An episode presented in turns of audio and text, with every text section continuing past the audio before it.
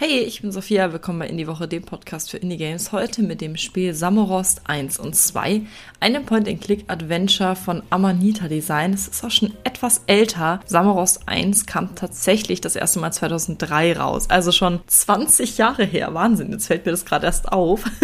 es ist wirklich lange. Und es ist von den Machern von Pilgrims, das ich euch auch schon letztes Mal im Podcast vorgestellt habe, von dem ich richtig begeistert bin. Ich spiele gerade alle Spiele durch von dem Entwicklerstudio, weil ich das richtig cool finde was die für Spiele machen. Samorost 1 und 2 habe ich erst heute gespielt und wie soll ich es am besten beschreiben? Es ist ein bisschen wie in einem Fiebertraum.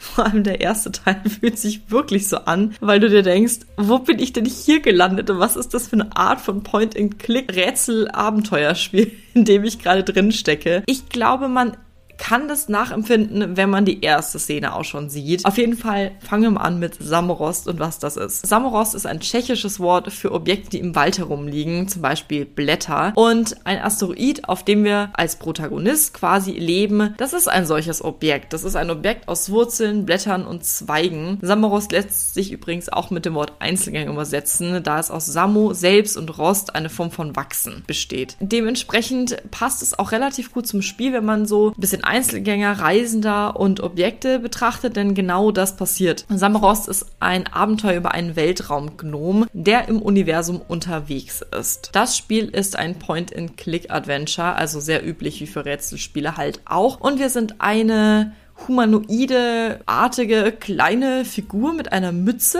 Er heißt der Gnome und wir müssen in dem Spiel eben Rätsel lösen. Im Samorost 1 geht es darum, dass ein Objekt auf den Heimatplaneten des Gnoms zusteuert und wir müssen es davon abhalten. Und in Samorost 2 geht es darum, vor allem, dass wir den Hund retten von uns. Und es ist ein sehr surrealistisches Spiel. Das verbindet so ein bisschen Technik mit Natur, alt mit neu und es ist ein sehr interessantes Perspektiv perspektivisches Spiel.